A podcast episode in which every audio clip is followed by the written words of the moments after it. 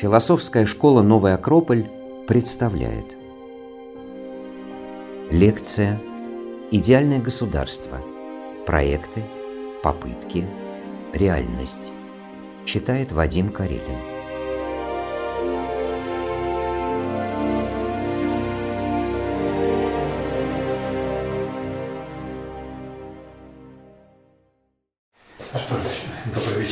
всем теперь. У нас сегодня тема встречи посвящена идеальному государству. Небольшое, может быть, такое введение в тему, чуть-чуть исторический ракурс. Это пять столетий назад, в 1516 году, э, увидела свет очень любопытная книга Томаса Мора, английского, теперь уже можно сказать, писателя, которая называлась «Утопия».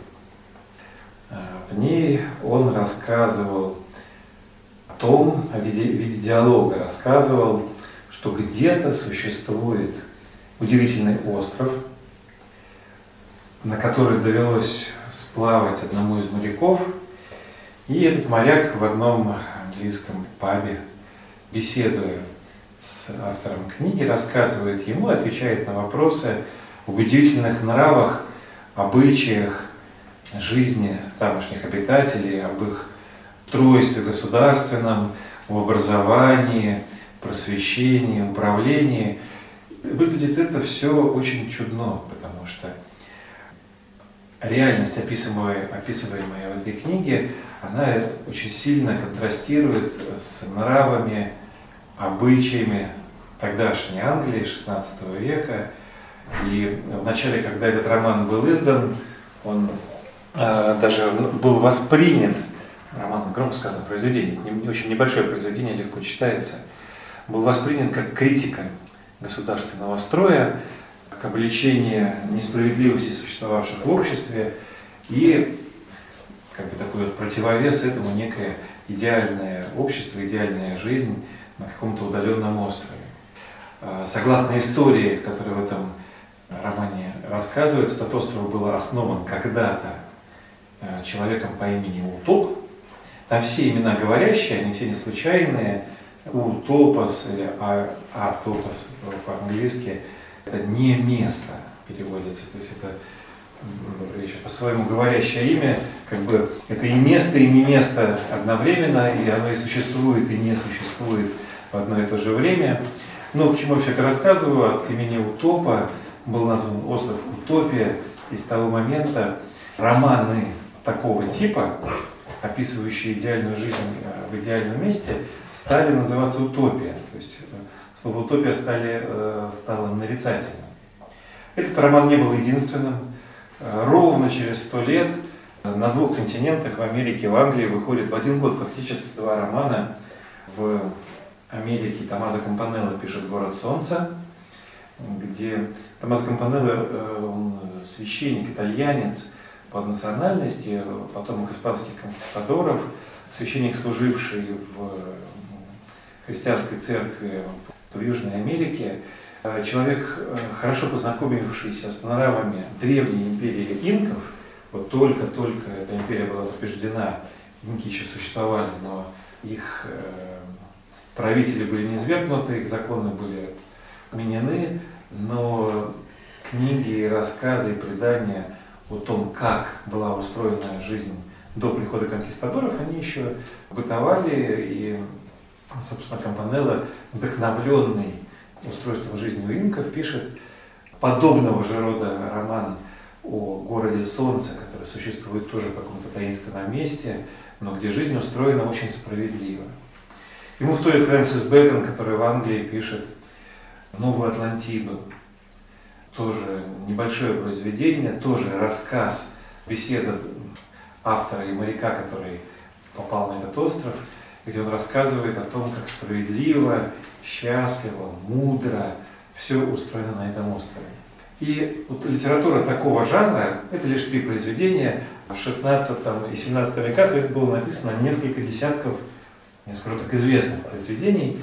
Вот жанр был назван утопией. Авторы везде рассказывали о том, что они видели, как идеально устроен мир, но в книгах это было, а на самом деле этого не было. Были и любопытные исторические факты, э, в частности, в средние века э, в христианском мире, в Константинополе, император Мануил, э, не очень, не самый справедливый византийский император, получал письма так называемого пресвитера Иоанна. Не знаю, слышали вы или нет о таком имени. В средние века это было очень популярно. Загадочный правитель христианской земли на Востоке, как он называл себя, писал Константинопольскому императору рассказ о том, э, в каком удивительном месте он имеет честь править, э, как у него все счастливо там устроено, и, пользуясь случаем, обличал ну, некое, как сказать, помягче, двуличие и не всегда следование христианским заповедям никого-то, никого бы то ни было, а ни много ни мало императора. То есть он выступал с э, очень такими разоблачительными речами, и естественно, что Мануил сразу же отправил карательную экспедицию на восток на поиск загадочного царства пресвитера Иоанна, но царство этого не нашел. Что это была шутка, откуда писались эти письма. Ну уж больно много они наделали шума, вот такая какая-то идеальная земля на Востоке, откуда приходили эти письма, могла бы быть легендой, если бы не было потрачено очень много сил на ее поиски, в частности, не знаю, вот слышали вы или нет, э, Васко де Гама, который оплыл, собственно, Африку с юга, открыл мысль доброй надежды, он не просто так исследовал Землю, а он плыл на своем корабле Буэна Эсперанца в землю Пресвитера. То есть эта экспедиция была тоже одна из отправленных, только мирная, на поиски этого загадочного царства. В общем, людям во все времена хотелось найти то место, где хорошо жить. Людям очень хотелось устроить свою жизнь справедливо, гармонично, и такие поиски активизировались в большей степени тогда, когда жизнь становилась тяжелее. Чем острее человек чувствовал несправедливость, тем сильнее хотелось ему найти то место, куда можно уехать и жить справедливо, или создать такое место, где можно было бы жить справедливо. Где можно было бы, да. Что любопытно, наверное, и нам с вами хочется такое место найти или создать и жить в идеальном государстве. Но вопрос, как? То есть для того, чтобы что-то серьезное сделать, нам нужен какой-то проект. Нам нужны какие-то правила идеального государства. Я не знаю, задумывались ли вы об этом вопросе когда-то раньше или нет, но вы как-нибудь себе представляете идеальное государство?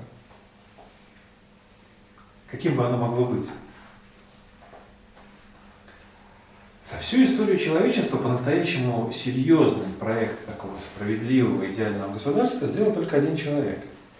Человек жил без половины тысячи лет назад, его имя Платон, это древнегреческий философ, и он целую книгу свою, толстую, вот, почти полностью занимает этот том, так и назвал государство. В этой книге он размышляет о том, а, он размышляет на самом деле о справедливости, о том, что значит жить справедливо, и в процессе этих размышлений пытается перенести понятие справедливости от одного человека, ну, что такое справедливо для одного человека, к тому, что могло бы быть справедливым для людей вообще, для общества. И в этих размышлениях, там вся книга это диалог нескольких людей, он как бы начинает говорить о том, а что бы, если нам не объединиться и не начать заново, и не сделать государство такое, как мы хотим, чтобы оно было справедливо. дальше в этих размышлениях, шаг за шагом, они в своих мыслях, в своих планах такое справедливое государство строят. Я вот хотел предложить э, сегодня нам с вами тоже пройти этим путем и попробовать такое государство построить. Вы не против? Ну, надо будет немножко только поразмышлять. Платон, как, в общем-то, и все философы, касающиеся политики, начинает свои размышления со слова «справедливо». Ведь э, когда люди начинают хотеть в идеальное государство, когда их состояние, их место, где они живут, по, по каким-то причинам их не устраивает. Потому что если у нас все хорошо, зачем нам что-то другое? Правильно? а, когда не чувствуют, что есть какая-то несправедливость в их жизни. Ну, я не знаю, что чувствуете вы, тем не менее, давайте попробуем поразмышлять. В принципе, справедливо это как? Что значит? Давайте попробуем уловить, ухватить за хвост это понятие. Справедливый – это какой? Справедливое. Что для нас справедливо, что для людей вообще справедливо. С какой стороны ты вообще размышлять об этом? От чего толкнуться? Когда учитываются потребности каждого, угу. когда не ущемляются права каждого. Это невозможно. Сразу невозможно. Ну так должно быть, но, но, но такое никогда не было. У каждого своя правда. То есть справедливость это. А, давайте так. Это баланс какой-то. А есть ли вообще в мире что-то справедливое? Где-нибудь в мире, в широком смысле этого слова, вы справедливость наблюдаете? Может, в природных явлениях только справедливо. Дождь идет для всех, солнце светит для всех, для всех. Не такое а понятие. Ну почему? Как раз люди, которые наблюдали природу и говорили, что удивительно, что природа устроена очень справедливо, в природе никто не страдает. Да? Да. Ну как никто не страдает, да всякие засухи в Африке. В природе, в природе, в природе. Вот сейчас идет. А, природа так устроена, да, безусловно, есть пустыни, но в пустыне живут такие животные, растут такие растения, которые к этому приспособлены. А если человеческий разум включить, так можно это... Человек в этом смысле, он себя поставил немножко над природой. Да. И во многом от этого страдает. Поэтому я бы человека сейчас не торопился рассматривать, потому что мы очень важная часть природы, но все-таки отдельная. А вот если говорить о природе без человека, наверное, да, действительно, она устроена справедливо. Но наблюдая за ней, давайте попробуем уловить, в чем проявляется справедливость в природе. Как-то это определить? Да, мы видим, что все хорошо, что периодически идет дождь, светит солнце, растут деревья, бегают зайцы. Все здорово. Никто друг другу не мешает. В природе никто друг другу не мешает. М? Зайцу волк мешает. Нет, почему? Мешает, он свою функцию выполняет. Почему? Ну, зайцу, э, вот спросил бы, как он хочет, он сказал бы, я бы хотел, чтобы волков не было. Не думаю. Не думаю, все очень естественно происходит в природе в этом смысле. Волки питаются зайцами, зайцы питаются тоже чем-то. Для природы это нормально. Для природы, да, для зайца справедливо несправедливо. Но дело в том, что в природе нет что, вот у человека, да, у нас мы должны немощного содержать, а там нет. Там волк поймает здорового зайца, он никогда не поймает. Он поймает больного, он поймает старого, слабого.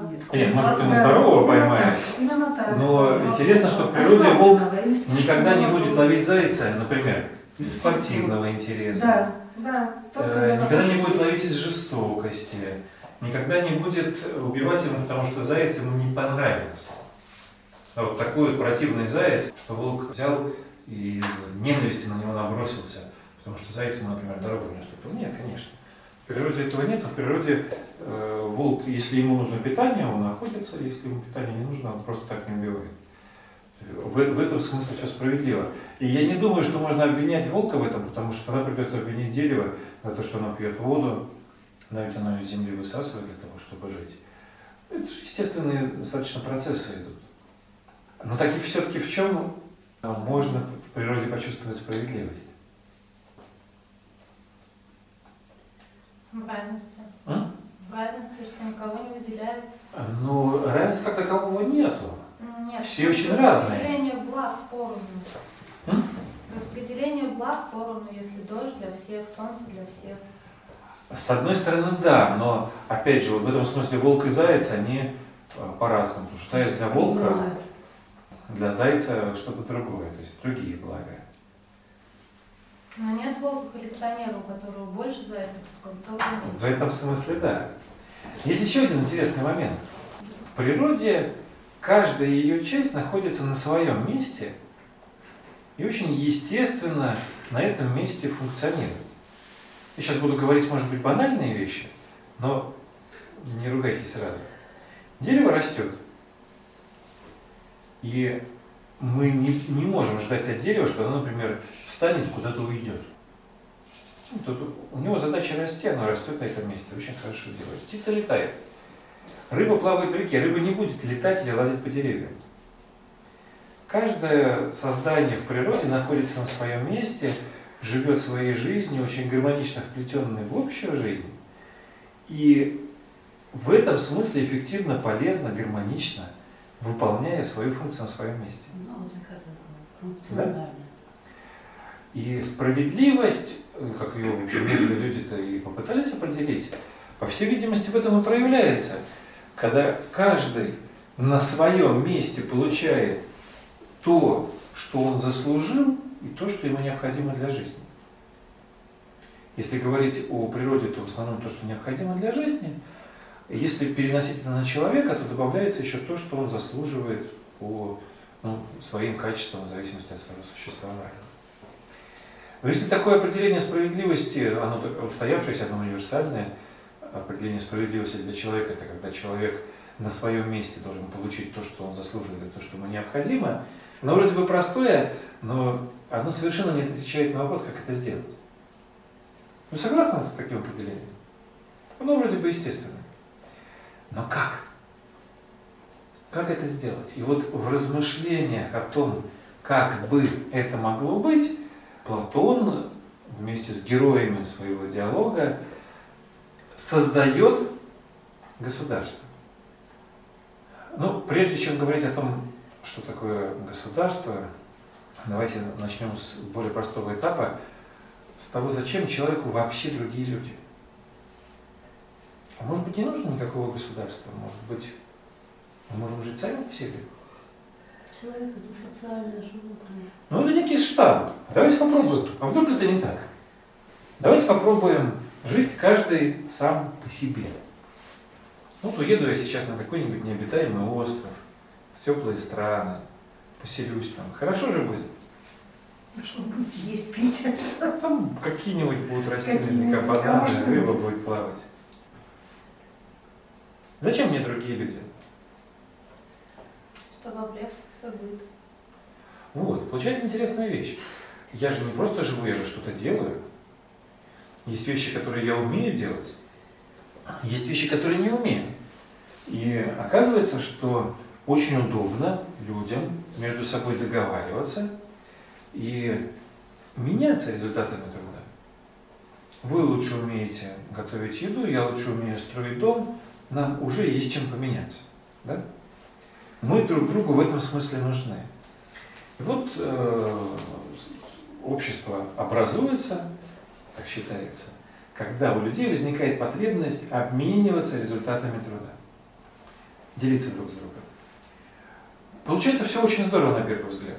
Каждый занимается тем, к чему он приспособлен, то, что ему нравится, то, что он больше всего любит. Люди ну, находят какой-то эквивалент, как меняться между собой э, этими товарами, либо меняются натурально, либо придумывают деньги для того, чтобы платить э, за обмен. И жизнь закипела, родилось общество. Нам вместе очень хорошо. Долго ли просуществует такое общество? Как вам кажется? Где будут разногласия возникать. Почему? Ведь так хорошо все начиналось. Существует до тех пор, пока не появятся те, у кого будет больше. Ну, может быть, оно само по себе и неплохо, что у меня больше. Например, я э, строю хорошие дома, вы собираете пшеницу, кто-то пшеницу, кто-то ловит рыбу. Мы с вами меняемся. В итоге я вам строю дома, вы мне даете пшеницу и рыбу, и у меня много пшеницы и рыбы. Что же в этом плохого? Монополия получается. А что плохого-то? Вы же довольны? И я доволен. Нам всем хорошо. Но этим же можно манипулировать. Каким образом? Ну, когда у кого-то чего-то больше, можно вводить какие-то санкции на это. Ну, вроде, вроде бы даже необходимости у меня в этом нету. А, ну хорошо, будет у меня еще больше рыбы, что я с ней сделаю? Разгноите. Но есть, допустим, это самое, э, скажем, люди, у которых как, бы, ну, бесталанные, ну, может, бесталанные, может быть, просто увечный. Больной, который не может производить, значит, все общество обычно цивилизованных людей это строится на том, чтобы помогать таким людям, что-то отщеплять, что-то что давать. А если человек просто не хочет, но он... Как правило, в традиционном обществе такие люди не появляются с потолка, они рождаются в семье, и семья заботится о таких людях. Ну, бывает, а бывает и бывает всякое. Но появится рано или поздно такая вещь. Появится кто-то еще, кроме меня, кто строит дома. Конкуренция. А, Даже не вопрос конкуренции, а среди вас появится кто-то еще, кто ловит рыбу и меняет и растет зерно. И в какой-то момент а, нам будет сложно договориться, потому что я считаю, что за один дом нужно два мешка зерна, а кто-то считает, что три мешка. И мы будем спорить. А кто разрешит наш спор? Кто будет прав? Потребитель. Государство. Как? Государства у нас нет. У нас пока только общество. Но все равно Вот и во главе создается общества государство, которое- А если, например, мы договорились, что Ну, за, за дом вы мне даете два мешка зерна, я дом построил, а вы мне два мешка зерна не дали. Что тогда делать? Так. Во. Возникает сложная ситуация, когда в результате обмена продуктами труда у нас может возникнуть конфликт.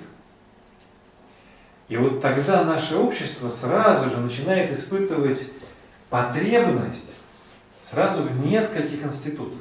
Во-первых, нужен правитель, который бы устанавливал закон, и в соответствии с этим законом мы могли бы уже как-то выяснять свои отношения. Да? Нужен суд. Вот мы с вами поспорили, у нас был какой-то договор заключен. Например, на песке мы его написали, на бересте, не знаю, на чем угодно, в компьютере. Кто-то его не выполнил, суд должен разобраться, что это не так. И должен быть аппарат подавления. То есть, ну, хорошо, суд сказал, что я не прав. И что? Что вы со мной сделаете?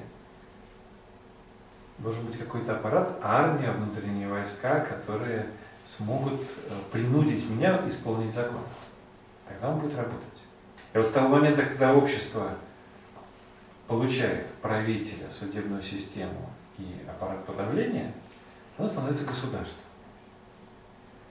Это определение. Но нам с вами нужно не любое государство, а нам с вами нужно государство справедливое. То, в котором каждый из нас чувствовал бы себя хорошо. Правильно? И вот Платон как раз в своей работе размышляет, как же это сделать. Он говорит людям, которые участвуют в разговоре, давайте мы с вами прямо вместе и начнем его делать. Давайте мы тоже начнем. С чего мы начнем? Самое простое. Вот мы, представьте, собрались, нас пять человек, и решили основать государство. Можем? Забегая вперед, понимание Платона, государство никак не связано с политической системой, с границами. Это совершенно не обязательно. Это, государство это то, что позволит нам с вами хорошо жить. В данном случае нам с вами пятерым. Договор какой-то. Нам для этого не обязательно выходить из состава Российской Федерации. Это вообще никак не, не влияет. Ну, Государство это то, что позволяет людям жить счастливо. Только большому количеству людей. Ну, и небольшому тоже. Так вот, допустим, мы с вами пятером решили создать государство. С чего начнем? Не правил, законов каких-то. Это уже серьезный шаг. А самое простое, нам жить вместе. Как будем жить? Сарай строить. Да, нам надо сначала договориться, кто что будет делать. Правильно? Ведь э, нам уже завтра нужно будет кушать, одеваться, где-то жить. Правильно? Самые первые потребности человека – жилье, одежда, пища. Нам нужно будет с вами решить, кто чем будет заниматься. И таким образом, согласно идее Платона, рождается так называемое первое сословие. Не забывайте, что он писал все-таки работу две с половиной тысячи лет назад. Слова достаточно древние будут, но идеи не устарели его. Первое сословие, он его называет сословием ремесленника. В платоновском понимании устройство государства очень похоже на устройство человека с точки зрения тех начал, которые управляют самим человеком. Маленькое лирическое отступление. как Платон понимал устройство человека. Он говорил, что в человеке есть три основных начала. Вы без труда их заметите в себе. Очень простые. А, есть вожделеющее начало. То, что человек хочет. Ну, мы много чего хотим, да? В нас проявляется одно из начал, которое у нас есть, вожделеющее. То, что хочет. Хочет разного. В разном количестве, разного типа. Другое начало разумное. Разумное начало – это то начало в человеке, которое знает, как должно. Ну, например, я хочу спать, но знаю, что надо работать. Вот вожделеющее мое начало хочет отдохнуть, а поскольку рабочий день еще не закончился, то мое разумное начало говорит, дружище, ты что, с ума сошел? Тебя же выгонят вообще с работы. Иди работай. Оно знает, как должно.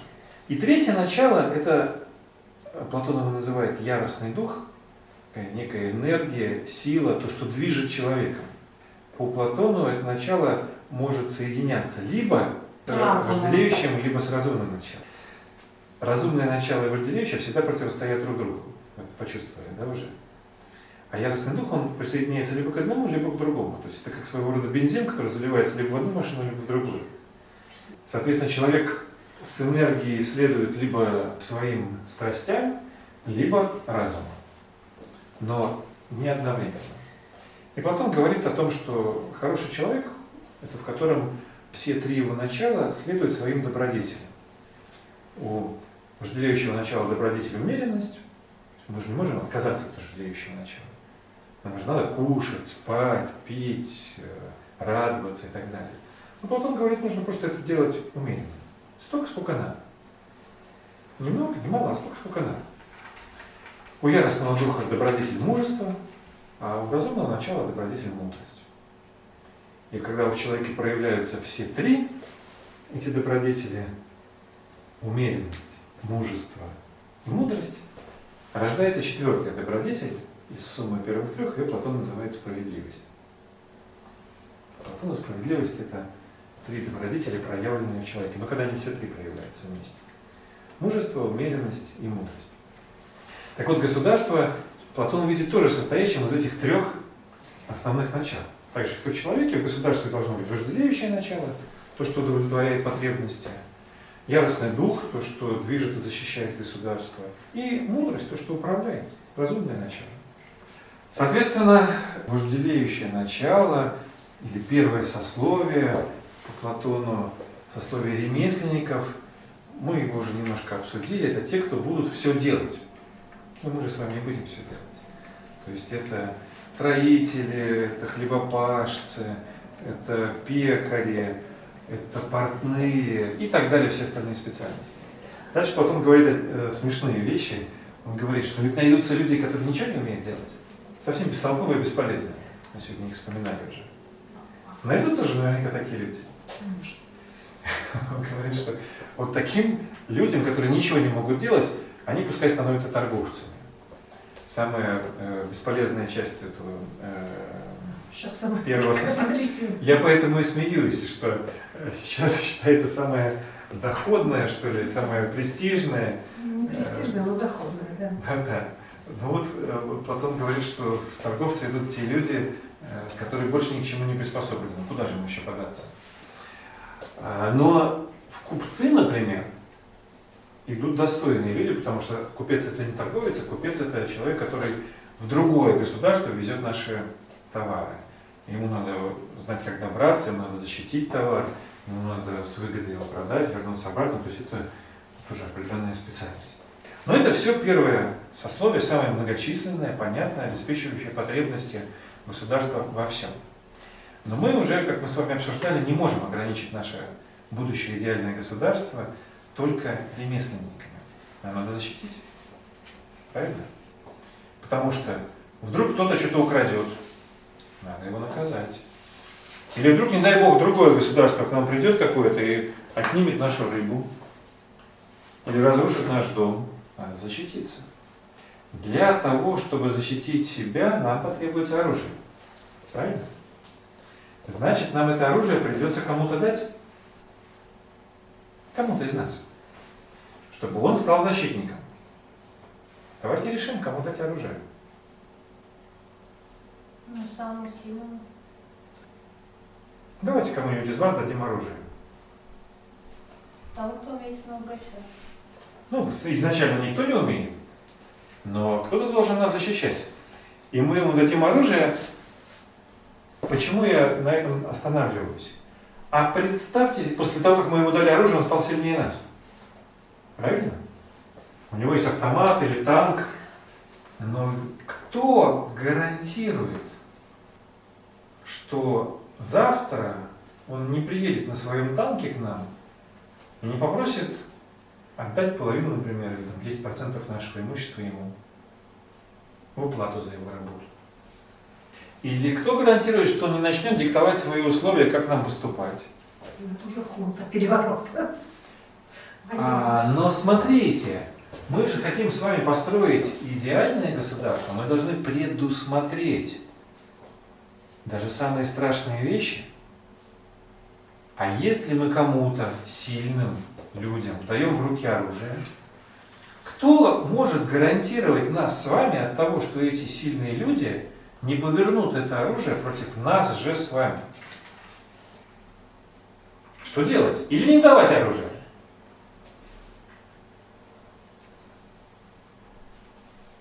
Как быть? Надо выбрать того, кому все доверяют. Допустим, его даже выбрали, и он хороший, и мы ему по- поставили хорошую зарплату, и он построил себе хороший дом.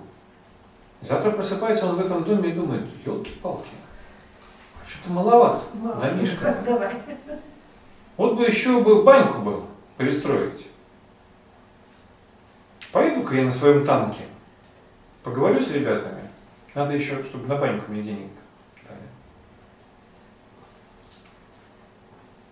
Прав он, не прав, он же так может сделать. Искушение-то велико. Значит, у нас должны быть рычаги влияния.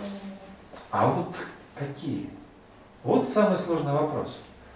Как нам на него повлиять, чтобы никогда он не сделал такую глупость? Никогда против своего народа не повернул свой танк. Веру надо. Фанатиком может стать. Да, веру. Но с верой сложность в чем? Ведь я же не могу его заставить поверить, правильно? Принять общую веру. Ну, я же заставить-то не могу. То есть, ну, то, что, как сейчас, все себя называют православными, но кто на самом деле верит. Дело-то такое, это же не по указке. Да, какие-то моральные, нравственные ценности в обществе обязательно должны быть. Но я не могу заставить человека их соблюдать. А если он будет сильно верующим, я рискую получить ну, своего рода религиозный экстремизм, когда во имя веры он кого-нибудь неверного где-нибудь своим танком раздавит. Ну, сейчас сплошь и рядом происходит такое. Что же делать? Не получится ничего у нас, похоже, да? Кого-нибудь из родственников запас в заложники. О, То есть брать в стражи только тех близнецов, например, да? Одного в страже, а второго держать в тюрьме. Никто не пойдет. Не обижайте его, говорит. Ну, то есть нам нужен какой-то рычаг влияния. Ну, Тот обрадуется, какая реалия. А давайте мы с вами поступим хитрее. Давайте мы не будем подавлять этого человека, а давайте попробуем найти причину, по которой он может на своем танке поехать против нас, и попробуем хитро ее устранить, эту причину. То есть, представляете, если есть причина, по которой он собирается с нами воевать, ну или против нас что-то делать. Нас это я имею в виду народ, жители нашего государства будущего. Если мы найдем эту причину и уберем ее, у него не останется причин воевать против нас. Хитро? Не верите? А давайте попробуем. Только надо будет понять, в чем основная причина, почему наш страж, как Платон их называет это сословие, стражей. Почему наш страж может обернуть свое оружие против нас? Алчность. Алчность что значит? Хочет денег. Ну, благ каких-то. Денег, власти, да? А что он будет с ними делать? Вот у него, допустим, он хочет денег, а мы ему дали денег. Это коллекционирование. Деньги коллекционировать? Ну, кому интересно коллекционировать деньги? Баню строить. Что делать? Баню строить. Это уже серьезно. Баня это уже не просто деньги. Баня это уже баня. Да? Загородная резиденция, домик э, в Испании и так далее. Да? И вот тут Платон предлагает, по сути дела, революционное решение. Он отменяет частную собственность для стражи. Это, ну вот с моей точки зрения, я, я равно гениальности хода не встречал ни одного из мыслителя.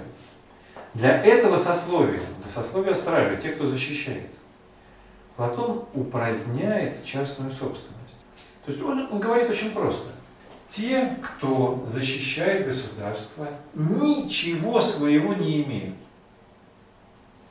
Им дается в пользование дом, где жить, оружие, которым воевать, годовой запас еды, который кушать, ну или там годовой, в общем, их обеспечивают этим. Они получают столько, сколько надо для жизни от государства. Но ничто не является их собственностью и не может ею стать. То есть дом не передается по наследству, он не может его оставить там семье. Ну, там, при советской власти, пожалуйста, были госдачи, которые все, все государственные деятели имели, да, пока он там сидит, у него дача есть, а когда ее нет, нет. Точно так же Союз Ну, писателей владел, точно так же Союз художников свои дачи имели, которые не принадлежали частному лицам, а были государственными. По сути, это было узаконивание частной собственности. Это потом это узаконили, как частную собственность. Своего рода. Но в понимании Платона, понимаете, как вот в Советском Союзе человек шел во власть, понимая, что он может получить дачу. В понимании Платона страж ничего не получал. То есть у него не было стимула идти в стражи, кроме одного. Он действительно хотел защищать. То есть Платон создал в государстве вакансию.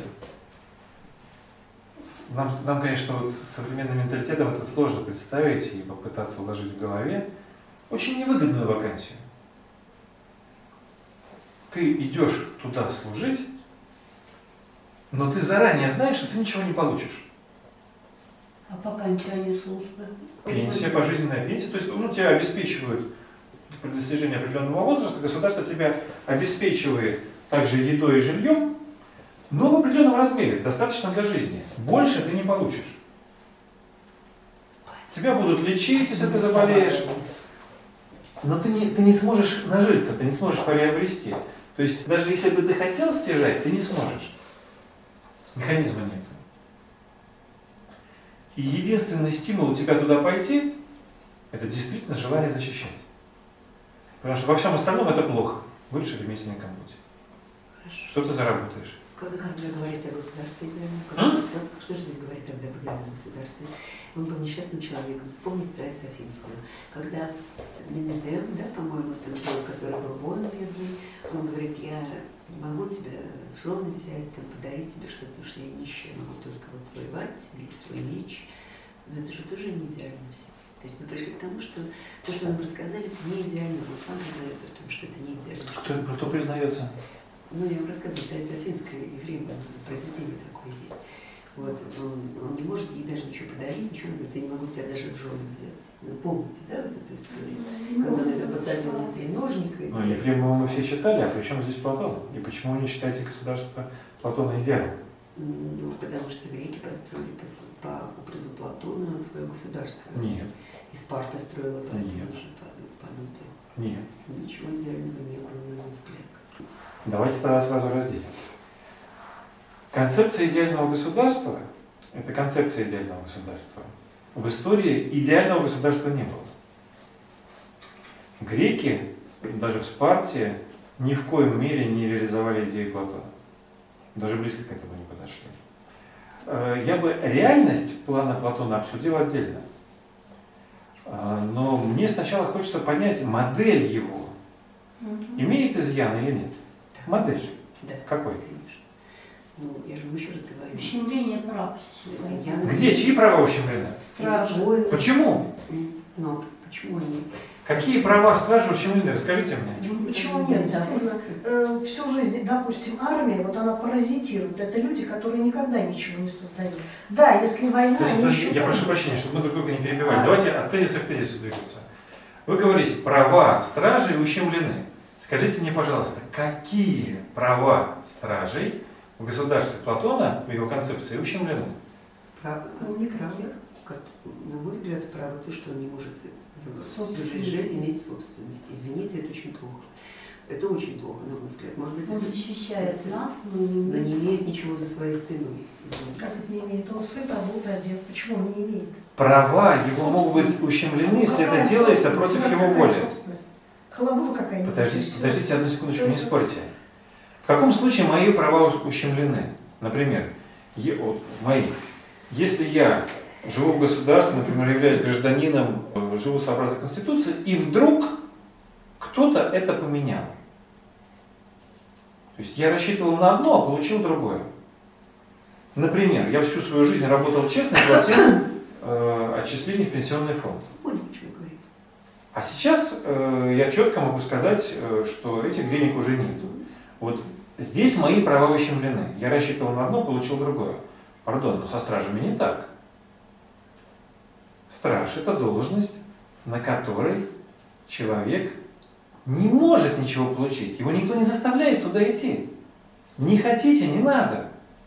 Нет другого выбора. Почему? Значит, нет другого выбора. Он может не идти туда. Я не могу быть ремесленником, я не умею шить, я не умею делать горшки. Ты можешь я шить не умею.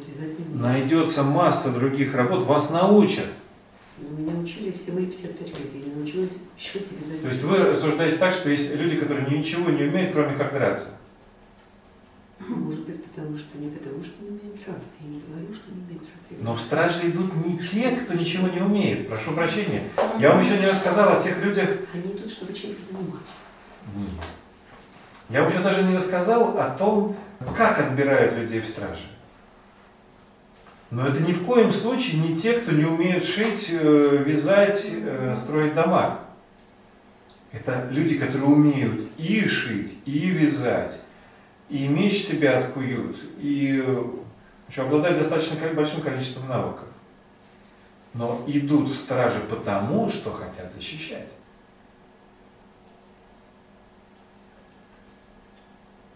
Так что же здесь несправедливо? А? Давайте, давайте разбираться, но вы поспорьте со мной. Нет, я с вами согласна. Я считаю, что это справедливо. А Другие, кто считает, что несправедливо, поспорьте.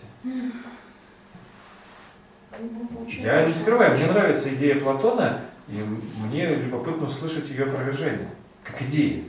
О том, как это сделать реально, чуть дальше разговор. С точки зрения концепции, что здесь плохого? Ну, наверное, есть варианты, которые можно возразить, но просто допустим, я сейчас не готова к этому. Но я где-то интуитивно, как всякая рыба, понимаю, что можно массу найти вариантов, чтобы вам возразить. То есть вы считаете, что что-то, вы с чем-то не согласны, но не знаете с чем? Нет, я не так вам сказала. Но снова я на тихо говорю, слишком меня очень плохо слышно. Но я уже сказала, что хотела. В общем, я, я не согласна с тем, что говорите, потому что я считаю, что есть тут как варианты, которые можно ответить на ваш вопрос. Просто сейчас Хорошо. я не У готова. меня тогда вопрос, если вы не согласны со мной, то в чем? Потому что, я же вам сказала, в том, что это справедливо, что это идеально, это несправедливо. Тогда почему? Я же вам объясняла. Нет. что- Если вам не сложно, повторите, пожалуйста. Я же вам объясняла, но просто не хочу занимать их время. Я вам объясняла, что человек, который не имеет своего жилья, не имеет какой-то... э, Ну как не имеет? Он Подождите, подождите, дайте, пожалуйста, сказать. Хорошо, может быть, он имеет жилье, которое... Я, например, имею то жилье, которое... я Дайте, пожалуйста, сказать. Ага. Вот. Я не хочу в таком жилье жить. А мне предлагают, значит, пожизненно жить. Вам не предлагают. А что они делают? Вам не предлагают. Если вы не хотите быть стражем, вам не предлагают. я что больше ничего не умею делать. Значит, вы будете торговцем. Не хочу быть торговцем. Тогда вы не сможете жить в нашем государстве. Ну вот, к этому мы и пришли, что это не идеальное государство. Значит, этот человек такой, как я в этом государстве, не, не может найти себе место. А давайте, давайте попробуем теперь понять, почему. То есть вы хотите, чтобы у вас обязательно была собственность, но вы не хотите ничего делать, чтобы ее построить. Я хочу отдавать себя всю. В чем? В чем? Государству, в том, что я чему-то должна уметь. Но в вашем государстве нет такой должности, которая... Сейчас мы посмотрим. Подождите, я вам не все рассказал. Чем бы вы хотели заниматься в государстве? Учить молодое поколение. Прекрасно. Но не умею этого делать. То есть вы хотели бы это делать, но не умеете? И научиться не хотите? У кого? Преподаватели. У нас масса преподавателей в государстве. Ну, вы об этом не говорили. Мы же сказали, что у нас изначально идет с нуля все. Не, ну вы оспариваете всю модель. Смотрите, вы можете работать с преподавателем, будете получать зарплату, у вас будет свой хороший дом. Все будет хорошо, вы будете со основе ремесленников. Я хочу не просто дом, я хочу дом с мраморными колоннами. ступенями. Если будете хорошо преподавать, у вас будет дом с огромными мраморными колоннами. Спасибо, тогда я согласна жить в вашем государстве. Ну, ведь значит нет противоречия. Но вы вряд ли будете стражем. А вот мне нравится ваша модель, но непонятно. Вот у стража у него должны быть дети и жена. Нет. И вот он-то обеспечен, а детям там что-нибудь передать по Опять наследству. дети. А дети, почему дети не должны сами себе заработать? Вот что. Почему детям должны все передать? Потому что ремесленник. Вот он на это предусмотрено, но это еще более смелый вход. Можно я о нем позже скажу. Ну, вот из-за этого. Просто если э, даже отсутствие частной собственности у нас вызывает некое внутреннее противоречие, то то, что предлагает Платон относительно детей и жен, оно вызовет еще больше нареканий. Поэтому давайте сначала всю модель услышим. Итак, стражи – те, кто лишен частной собственности.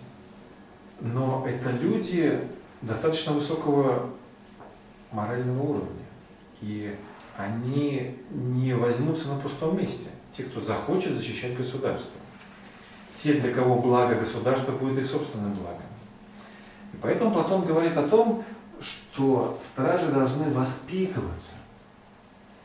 Очень большая часть работы посвящена обучению и воспитанию граждан в целом в государстве. Видите, вот сразу там уже уготовано наше место. А стражи особенно. Платон обучение и воспитание делит на две части, как бы на два блока наук. На так называемые мусические и гимнастические искусства. Мусические от слова музы. Муси...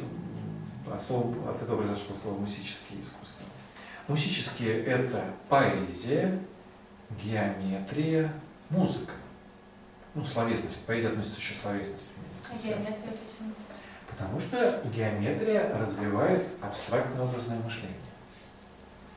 Гимнастические более понятны. Это э, различные спортивные упражнения, игры, походы, в общем, воспитание волевых и физических качеств. Он считает, что стражи должны пройти и мусическое, и гимнастическое воспитание. Но одно из них для стражей будет на первом месте.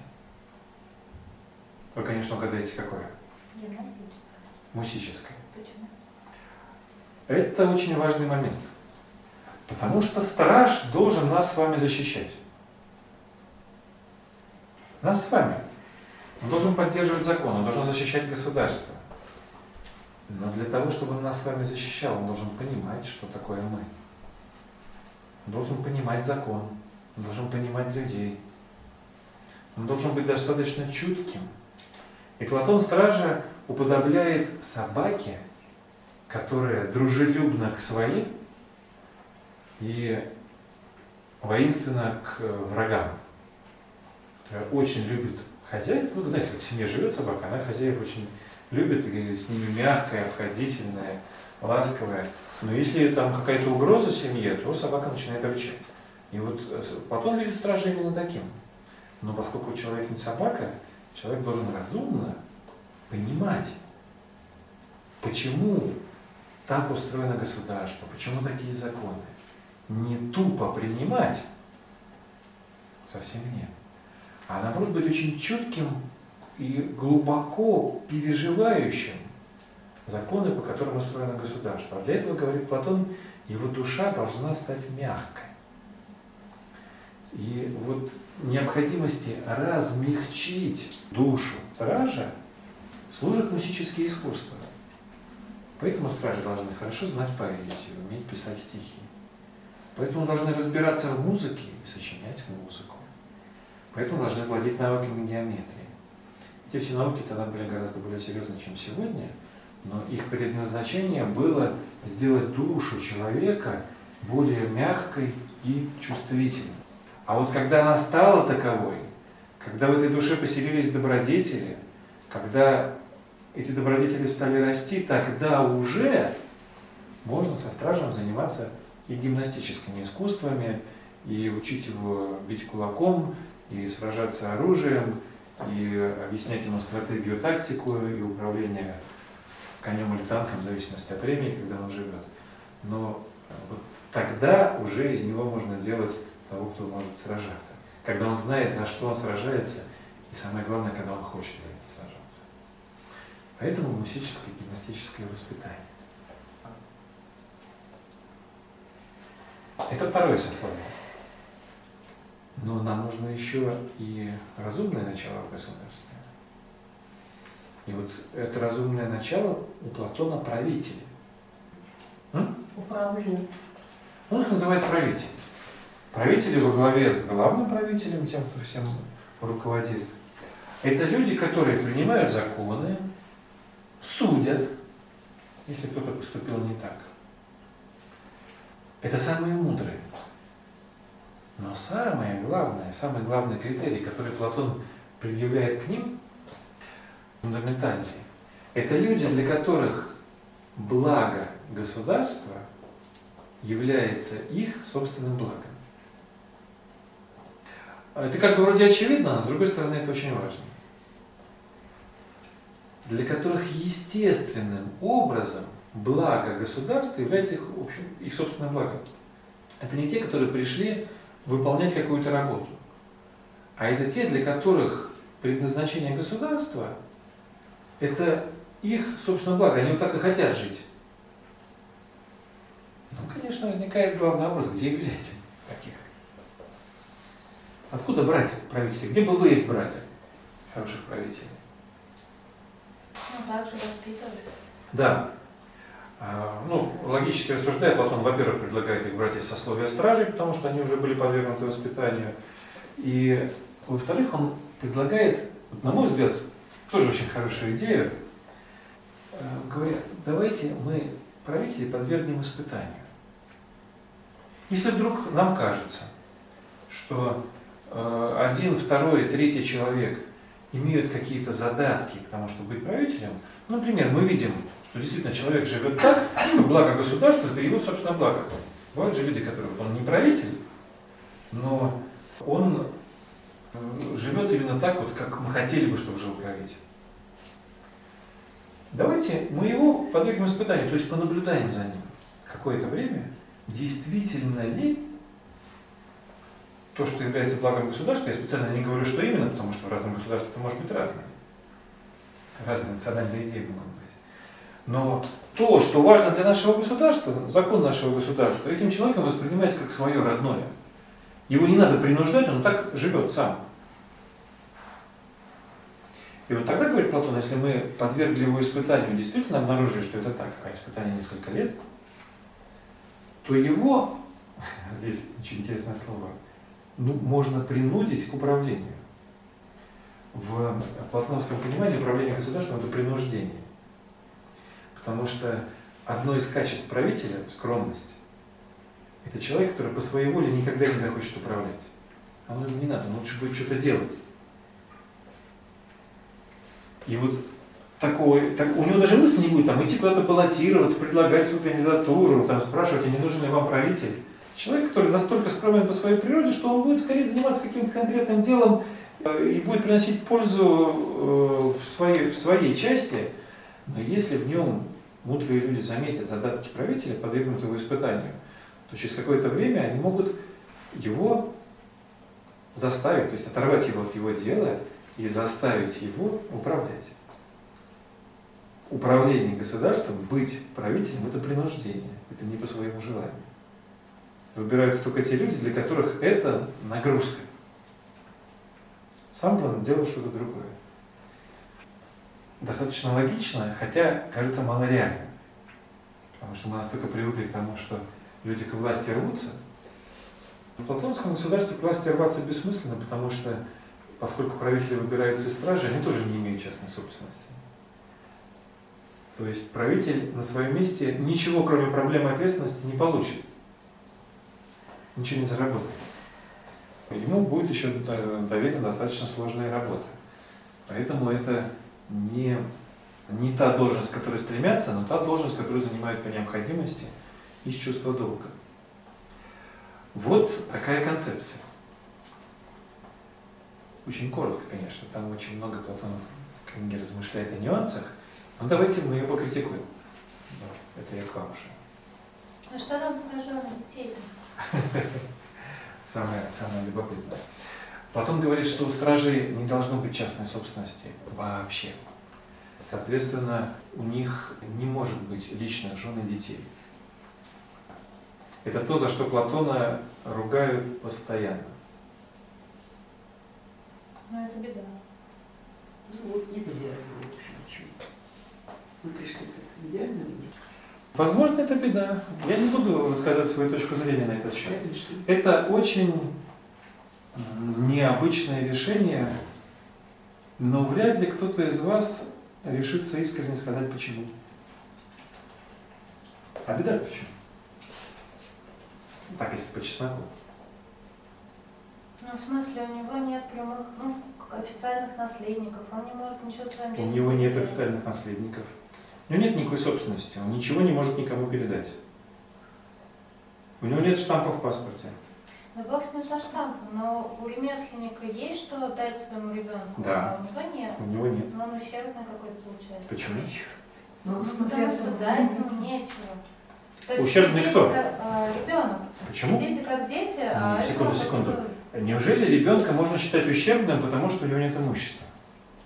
Мне всегда казалось, что человек ущербным делает наличие или отсутствие внутренних добродетелей каких-то. Нет, нет, нет, я сейчас не об этом, но это отобьем ему внутренние добродетели, когда у всех есть, а у него нет по какой-то причине. Хотите поспорю? Да. Смотрите, сейчас в мире достаточно много богатых людей, чьи дети обеспечены на несколько жизней вперед. Ни один из этих детей никогда не станет выдающимся. Те миллиардеры, которые поняли это, они, например, Билл Гейтс, они с самого начала законодательно лишили своих детей наследства. То есть дети Билла Гейтса не получат ни копейки из его состояния. Нет, он сколько там миллионов, по 10 что ли от... э, Ну, по мелочи, да. Все, да, мелочи, мелочи. Остальное все. Почему? Да потому что человека человеком делают не деньги, Он добился всего сам. Пусть а способность Да. трудиться. Когда у тебя обеспеченная жизнь, ты не будешь поворачиваться.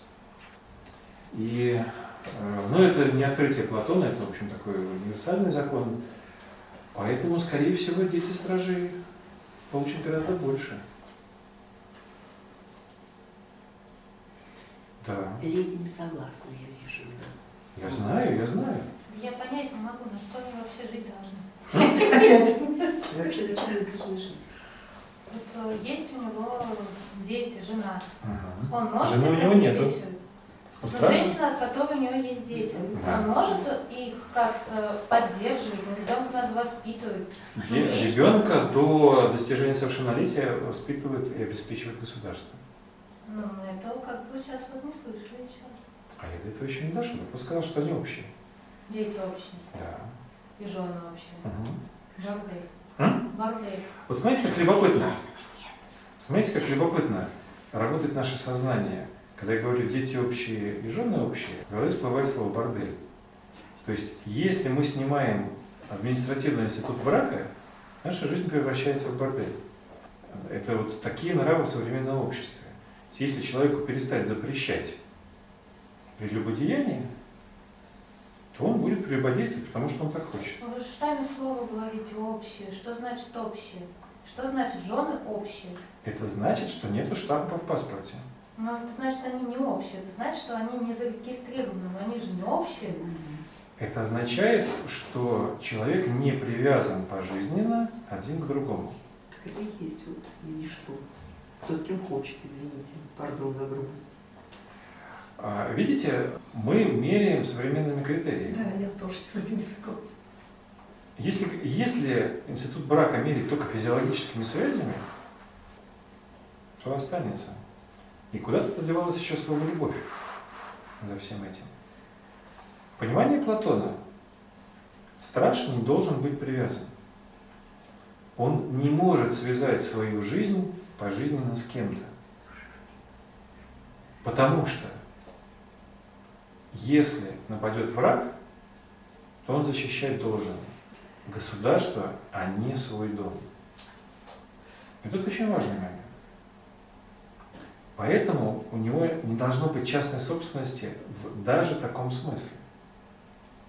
Государство полностью берет заботу на, обо всех его близких на себя. В понимании Платона. Если говорить э, о личных взаимоотношениях, кто может запретить ему любить? А как понять о близких? Близкие для него кто-то один или обо всех женах, которые каким-то образом с ним связаны? О ком берет государство ответственность на себя? Родители. О детей, Личные о мотивы о женах, да? о ком? А всех, кто с ним связан.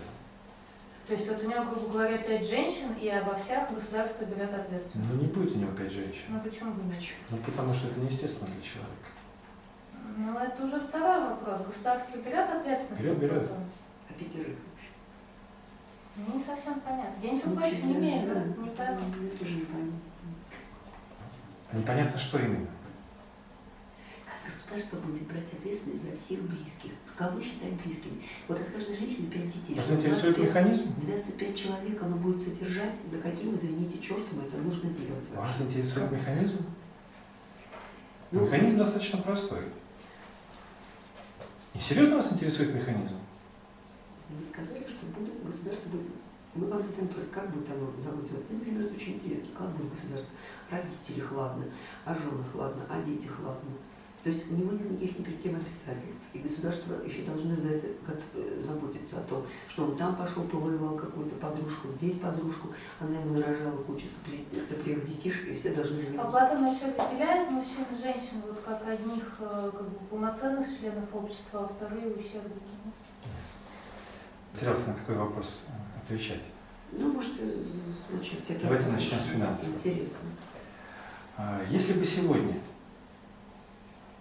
к нашему государству применить концепцию Платона, получилось бы очень круто.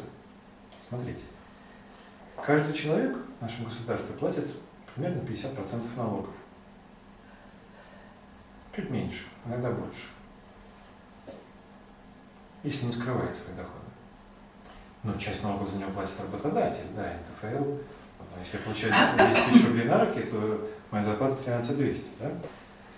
Должна быть показана. С нее еще заплачу, с нее заплатит работодатель доходный налог, потом я еще заплачу пенсионные, медицинское страхование и так далее.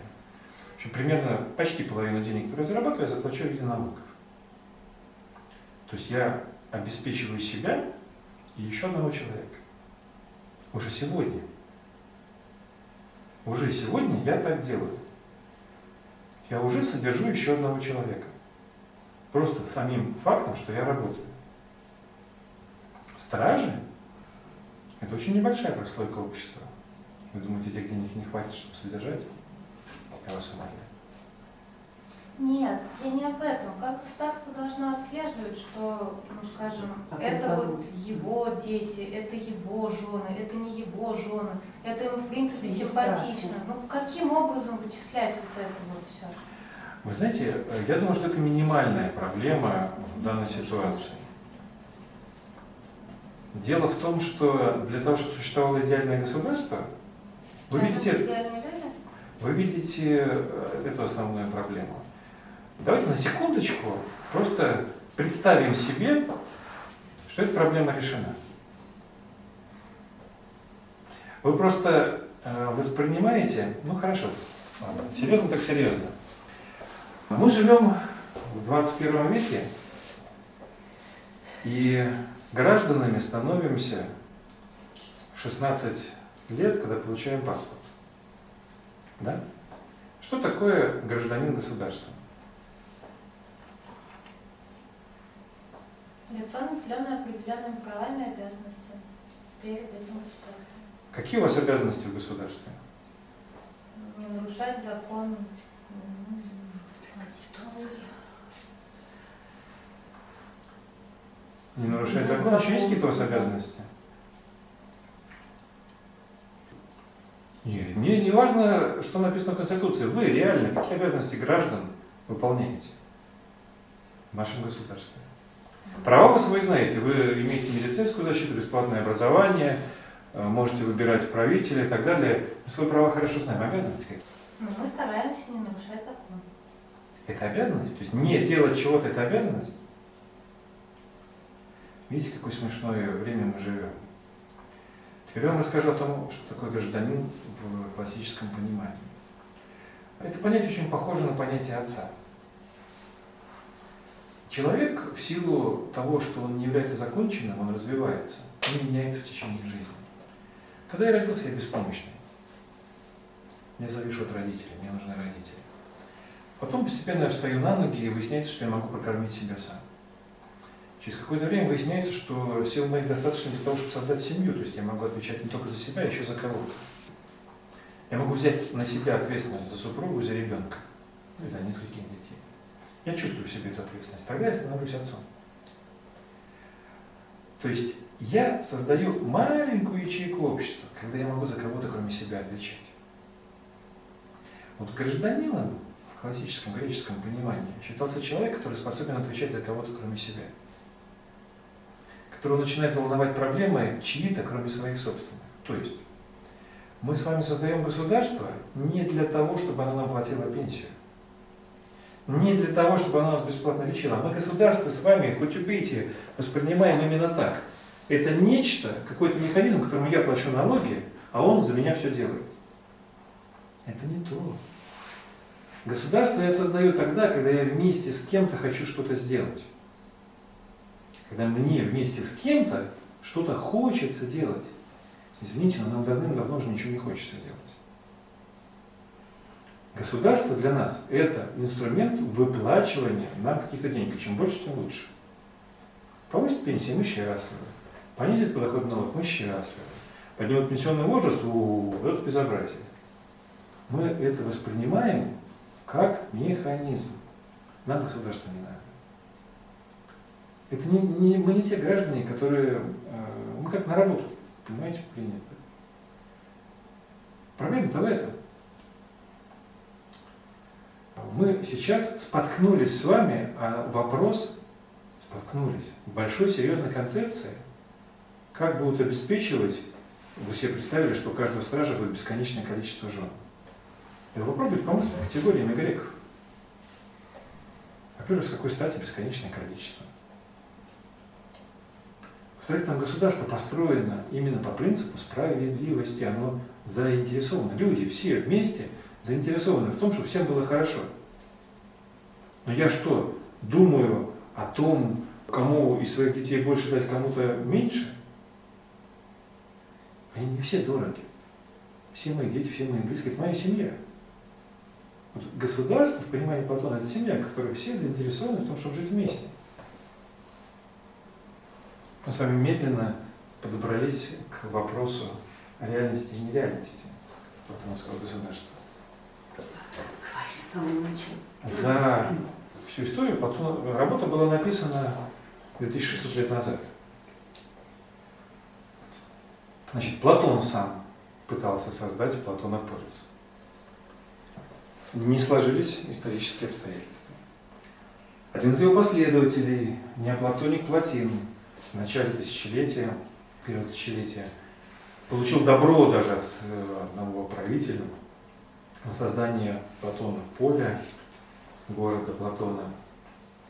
Но были интриги, и противники создания такого города не дали его сделать. В средние века во Флоренции, в эпоху Возрождения, Была создана Платоновская академия, которая 10 лет просуществовала по законам Платоновского государства. Всего 10 лет.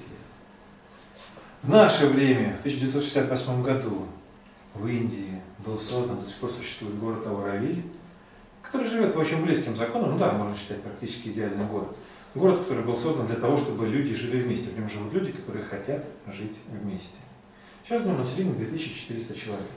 Он существует. Он рассчитан на 50 тысяч человек, он развивается. Да, но, возможно, это единственная реальная модель, но не платоновская, в этом городе нет правителя.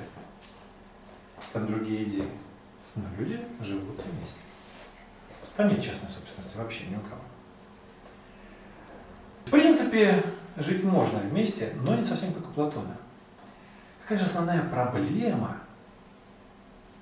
создания идеального государства Платона? Где эта проблема? В чем? Голова.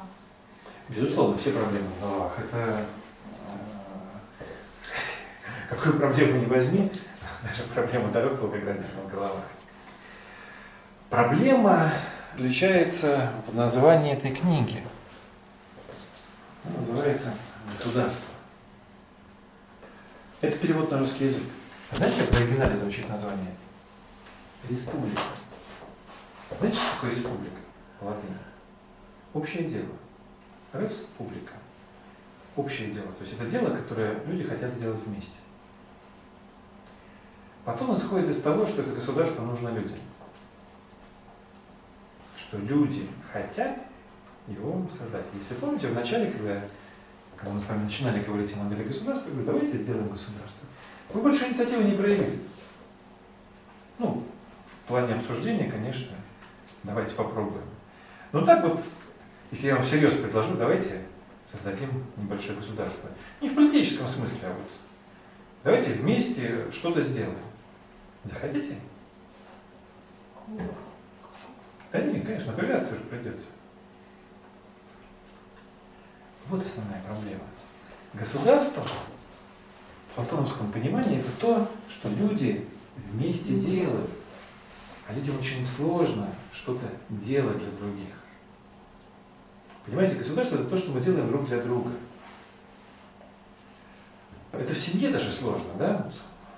В семье, большая она или маленькая, там люди живут друг для друга, но уже там сложно. Потому что в какой-то момент начинается притягивание одеяла и так далее. В государстве это еще сложнее. Таким образом, проблема создания идеального государства, она на настоящий момент в определенном несовершенстве людей. Потому что человек ждет, что что-то будет создано для него, а он придет в государство жить. Мы сейчас сидим, смотрим, там где-нибудь создадут государство, подумаем, о, может переехать туда, там люди хорошо живут. Сейчас так и есть, все поехали за границу, создали. Скоро, скоро обратно поедут. Мы воспринимаем государство как место, в которое мы приедем и будем наслаждаться этим. Но это не, никогда так не получится идеальное государство. Потому что оно строится на принципах, когда люди хотят что-то сделать для других людей. Вот при таком условии возможно государство платоновское как общее дело. Да, тогда возможно. Пока этого не будет, не получится, ни у кого не получится. С другой стороны, если таких людей соберется 100, даже у 100 человек это может получиться. Это вполне реально. Еще раз повторю, что платоновское государство не подразумевает нарушение территориальных границ, политической, политического самоопределения и так далее. Это другие современные игры, они связаны с совершенно другими вещами. Кто может помешать стать людям помогать друг другу? Да вряд ли кто. Поэтому платоновское государство одновременно и реально, идеальное государство, и нереально. Но его нереальность заключается не в модели, а это, собственно, проверено в том же Ауравиле, пожалуйста, живут. Нереальность в том, что мы, по большому счету, так, по-честному, не хотим жить в идеальном государстве. Ну, согласитесь. Нам надо попроще что-то. Пускай оно будет не идеальное, но зато нас не будут напрягать. Ну? Вот. И пока мы так хотим, мы это имеем. Но с другой стороны, если мы захотим чего-то другого, будем иметь что-то другое. Повторю то, что сказал в начале. Среди всех, всех, всех философов всех времен Платон единственный, кто досконально проработал модель. Его модель пока не опровергнута. Но одновременно она еще пока и в полноте своей не воплощена. Когда будет, а кто знает. Но модель интересна. Воспитание людей. М? Воспитывать надо людей. Надо. Вот А кто- а кто да. будет воспитывать? Во, во. Самое главное, кто? Сознание. Видите, опять же, государство в этом не заинтересовано. Да, да. А сейчас у нас вообще не государство, а какое-то. В советское время, не помню откуда, э, была очень популярна фраза «государство – это я». Мгм. Я вот не помню, что явилось толчком для этой фразы, откуда она. Она была лозунгом, конечно. Ну, лозунг, лозунг, да. Государство это я, я, я ко всему причастен. Именно вот это. Но мне Я вот все могу, это- я все делаю, я все Мне должен. этот лозунг общее э, дело вливать. Очень нравится не как лозунг, а как первый шаг к тому, чтобы что-то изменилось. То есть, э, Ну, вот ну, да, э, я ну, воспринимаю ну, все-таки ну, государство ну. не как то, что кто-то мне должен. Да, именно вот я. Это, эта система, понимаете, она уже настолько прогнила и развалилась, что с нее даже спрашивают, э, я не знаю чего. Я сказала, что спрашивать. Сейчас главное То есть она, она живет какой-то своей жизнью. Но это же у меня не отняло, не отнимает желание жить с другими людьми, что-то делать. Кто мне может запретить что-то создавать? И поэтому э, мне кажется, что это вот такой э, не лозунг, а девиз нового времени. Государство это я. Оно с меня начинается. Как только меняется мое отношение к государству, когда я начинаю воспринимать, например, государством не только свою квартиру коврик перед дверью, но и лестничную клетку, на которой не грех убраться. Это уже государственный подход. Я говорю абсолютно серьезно. Потому что я начинаю отвечать за то, что вроде бы не мое. Когда меня начинает волновать там, судьба другого человека, вот тогда просыпается то, что называется гражданским самосоз- самосознанием. То есть мне становится интересно и нужно жить с другими людьми. Это дает надежду на новую жизнь. Я уверен, что новая жизнь начнется именно так. То есть ни с каких там политических или экономических реформ. Это все в мертвом припадке. Новая жизнь начнется с того момента, когда наше сознание станет выходить за пределы нас самих и наших квартир. Наверное, время приходит. У меня все, спасибо. Спасибо. Спасибо. Я надеюсь, вы не очень обиделись на Платона за общих жен. Не такая простая, серьезная тема. Да, да. Она, вначале шокирует, но спокойное размышление о том, как должно быть, Бог его знает.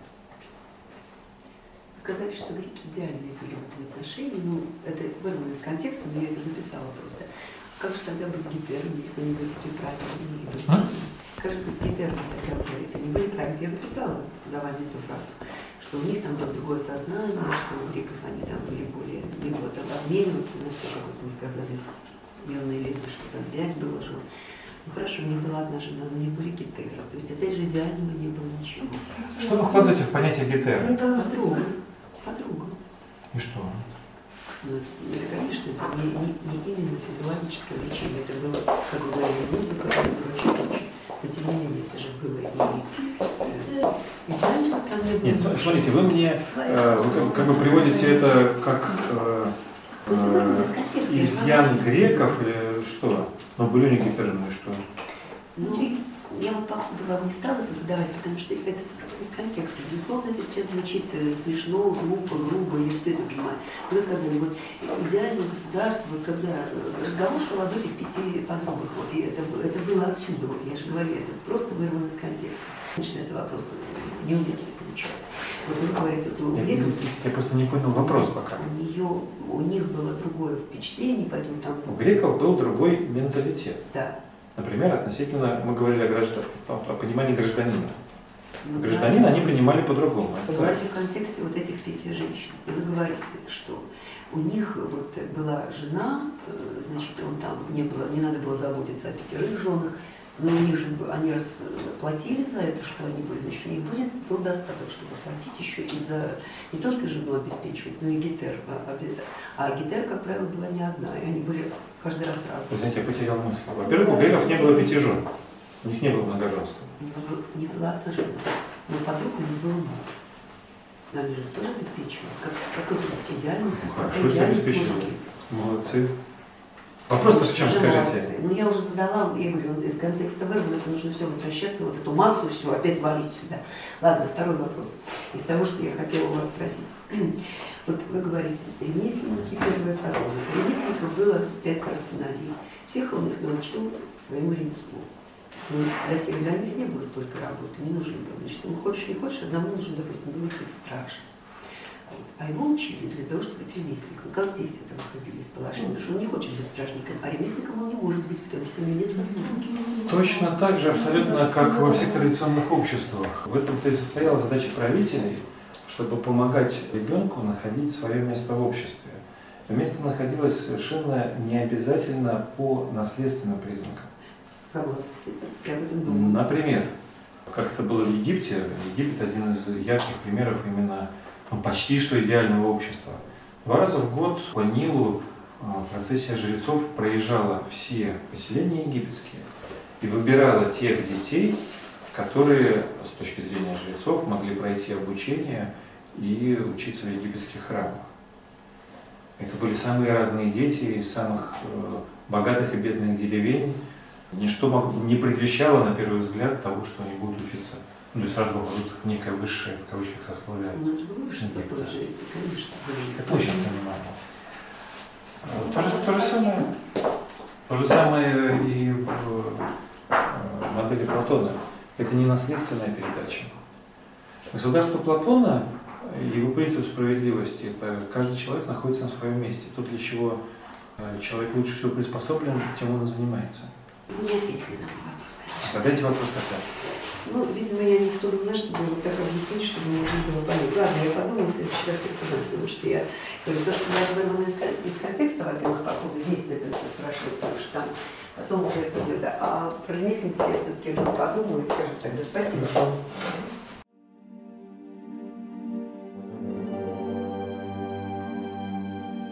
Чтобы не пропустить новые материалы на нашем канале, не забудьте, пожалуйста, подписаться на него.